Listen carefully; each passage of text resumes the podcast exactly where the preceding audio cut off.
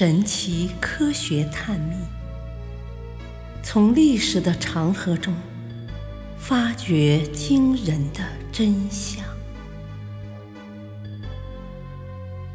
第二部：识海玄谜。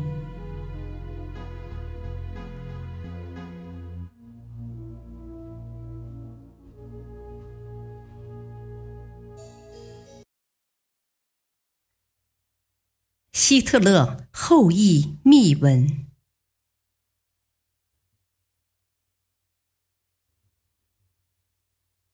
半个世纪以来，世界媒体对于纳粹头子希特勒是否有子女的问题一直争论不休。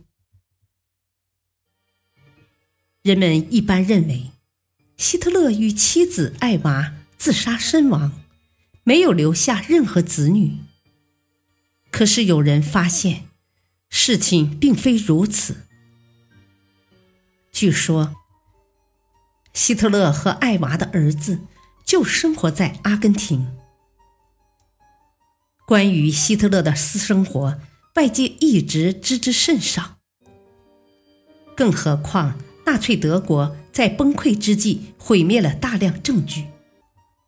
所有这一切都为证实人们的猜测。制造了不小的麻烦。这时，一个名叫卡尔福特的人有了一个惊人的发现。卡尔福特曾经在一个很偶然的机会发现了一张希特勒抱着一个小孩拍的照片。这张照片引起了他的强烈兴趣，并促使他仔细研究了二战时期德国的文件。和档案，以及有关希特勒家庭成员的传闻。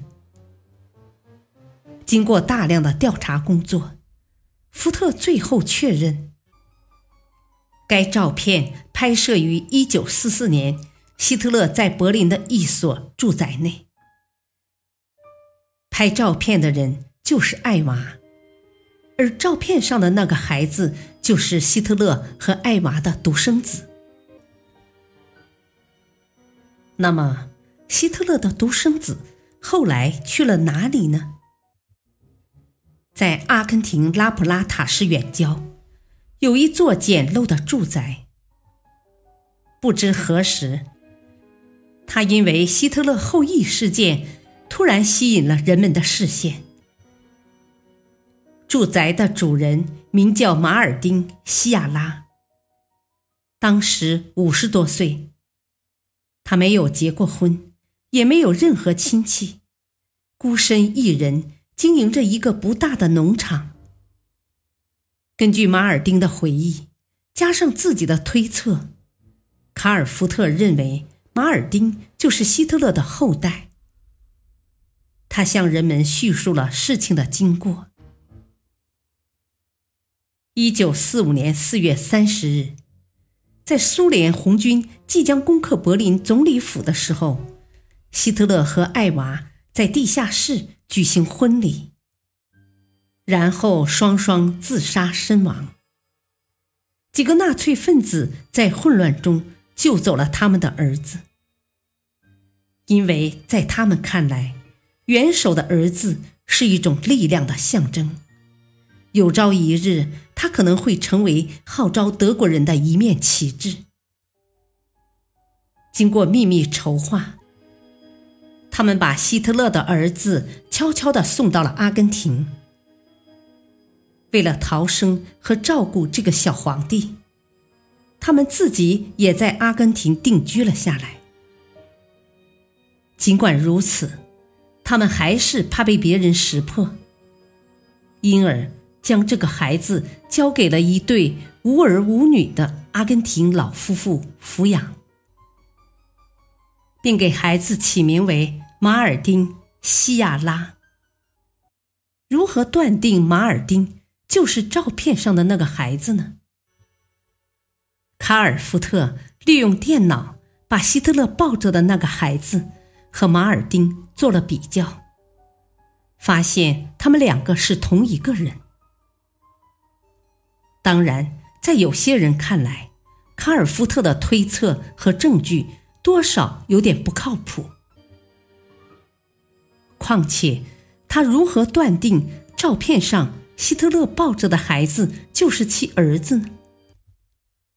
此外，还有一种关于希特勒留有后裔的传言。二零零二年，居住在西班牙的前纳粹党卫军上尉伦格突然抛出惊天言论：世界上现有几十名希特勒的子女，他们都是通过人工受精出生的。伦格的言论在世界上引起轩然大波。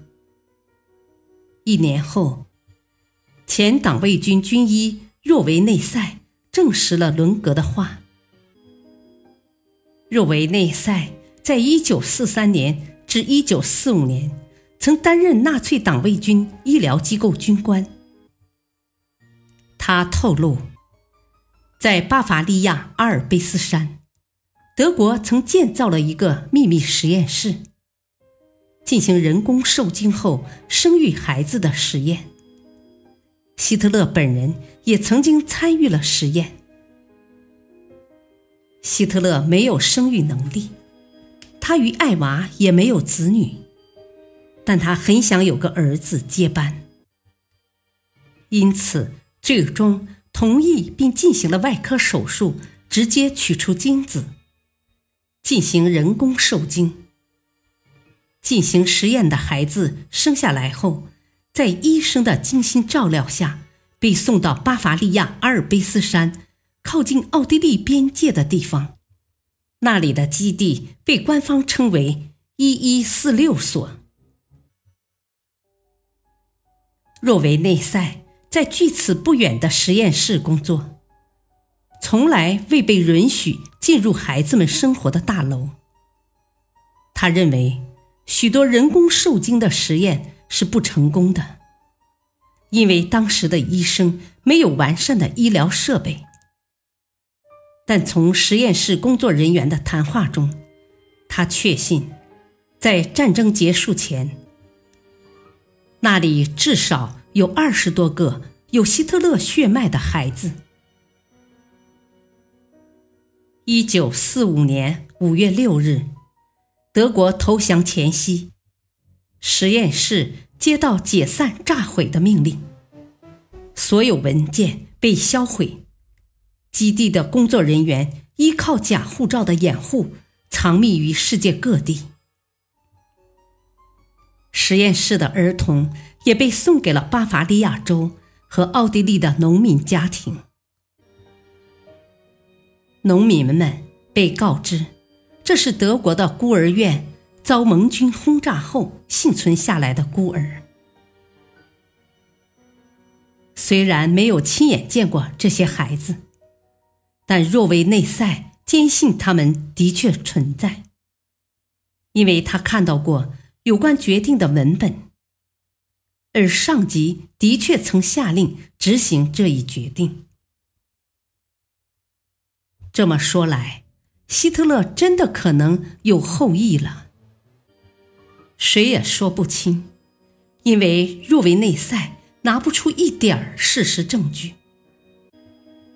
而且根本不会有人愿意站出来和这个臭名昭著的纳粹头子扯上丁点关系。